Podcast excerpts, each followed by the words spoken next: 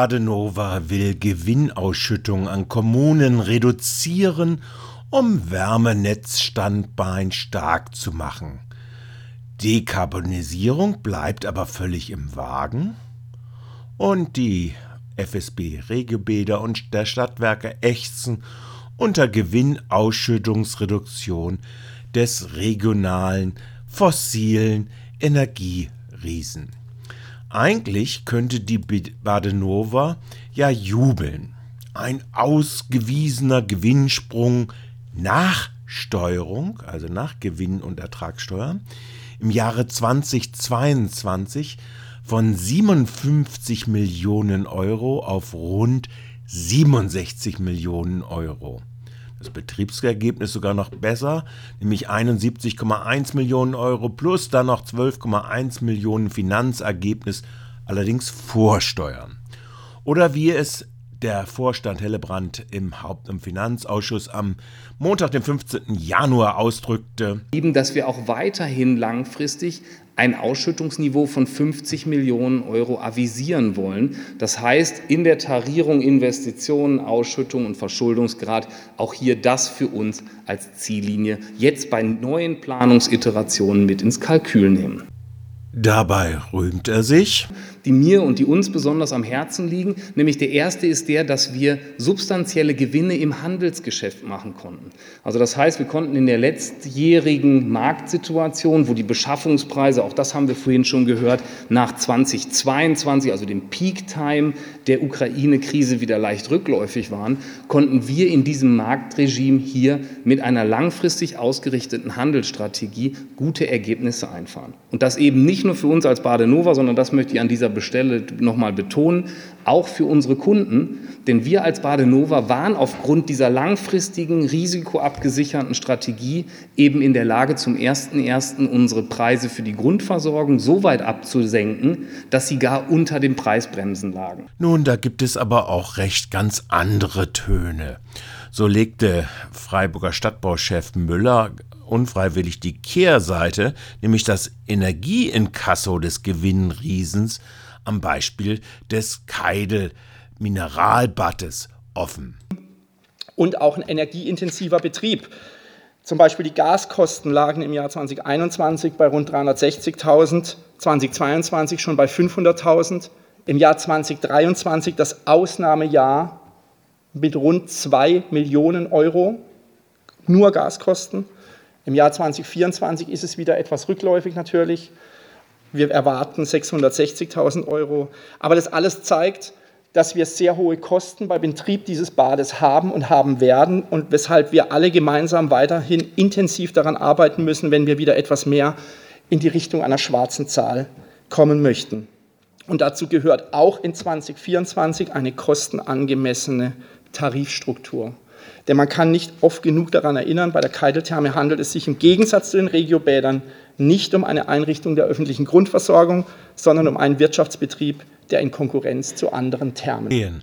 Und natürlich konnte auch die Chefin äh, der Stadtwerke GmbH, dort wo die Gewinne der Badenova eigentlich äh, reinfließen sollen, auch als vom Standpunkt der Regiobäder aus natürlich diese explodierenden Energiekosten auch geltend machen. Sie legte dann äh, auch dar, weshalb die Rechnung Badenova, früher FEW, Gewinn gegen VAG Luste, so sollen sie ja seit 74 eine schwarze Null ergeben, nicht mehr aufgehen kann, sondern vielmehr durch die Gewinnreduktion die Stadtwerke zu einem Klotz am Bein des städtischen Kernhaushalts werden müssen.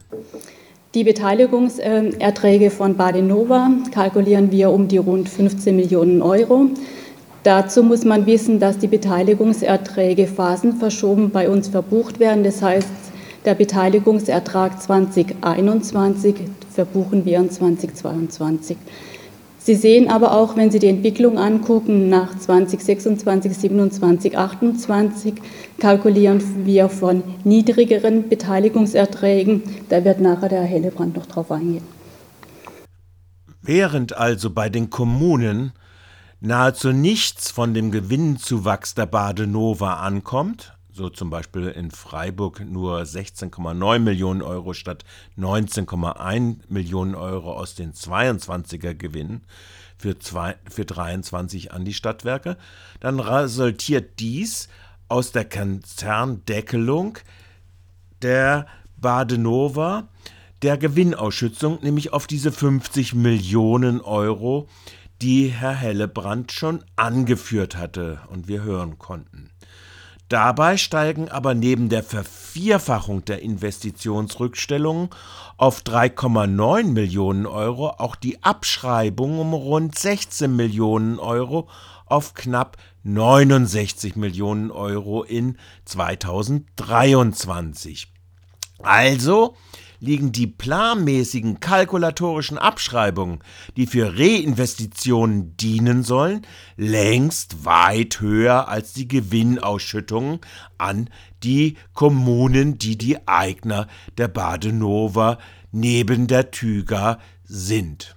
Dem Thema Investitionen, da galt es für uns eben auszudefinieren, was jetzt die nächsten wichtigen Schritte in der Zukunft und in die Zukunft sind. Ja, und wenn wir dann einen Blick in die Zahlenwelten werfen, dann sieht man auch hier die Investitionsambition eben in den Zahlenwelten, nämlich im Kern an verschiedenen Stellen ähm, gehighlightet. Ich möchte mal mit Ihnen in das Jahr 2023 gehen, im Liniendiagramm oben links. Und da sehen Sie schon die erste Kernbotschaft, die mir hier sehr wichtig ist. Denn wir haben im Jahr 2023 bereits das erste Mal die Investitionen deutlich ausbauen können im Vergleich zu dem Investitionsniveau, was wir aus der Vergangenheit kennen. Und das möchte ich deshalb betonen, weil 2023, wir haben es gerade in den Präsentationen zuvor gehört, durchaus auch geprägt war von Lieferketten-Schwierigkeiten, marktlichen Schwierigkeiten. Und so sind wir sehr stolz, dass wir da den ambitionierten, sozusagen ersten wichtigen Umbauschritt in den Investitionen dann auch in 2023 gut realisieren konnten. Nun kam es aber in den vergangenen Jahren aber zu massiven mengenmäßigen Absatzeinbrüchen sowohl bei Gas wie auch bei Strom oder Wasser. Dieses wurde vor allem durch die gewerblichen Absatzeinbrüche äh, verursacht und die Privatkunden und die normalen gewerblichen Kunden äh, haben mit den bei ihnen erlö äh, getätigten Erlösen äh, dies nicht nur abgemildert, sondern sie wurden durch dieses Abkassieren sehr wohl mehr als ausgeglichen. Dies belegen ja gerade die Erlössteigerungen. Dennoch soll in den nächsten fünf Jahren, 2024 bis 2028, in Gas, Strom und Wassernetze 44,6 Prozent der Investitionssumme von 1000 116 Millionen, also 1, knapp 1,2 Milliarden Euro fließen. Erneuerbare Energien bleiben mit 18,9 Prozent weit hinten auf dem Wärmenetzausbau, äh, kommen äh, in gebäudeverdichteten Räumen bzw. Äh, Ballungsgebieten äh, liegen sie bei 33,8 Prozent aller Investitionen. Angesichts dieser Verteilung der Investitionsmittel ist die Ernsthaftigkeit der Dekarbonisierung der Badenova bereits jetzt mehr als fraglich. Vielmehr scheint die Wärmenetzstrategie eher auf die Kompensation von Gasabsatzverlusten bei Gewerbekunden zu zielen.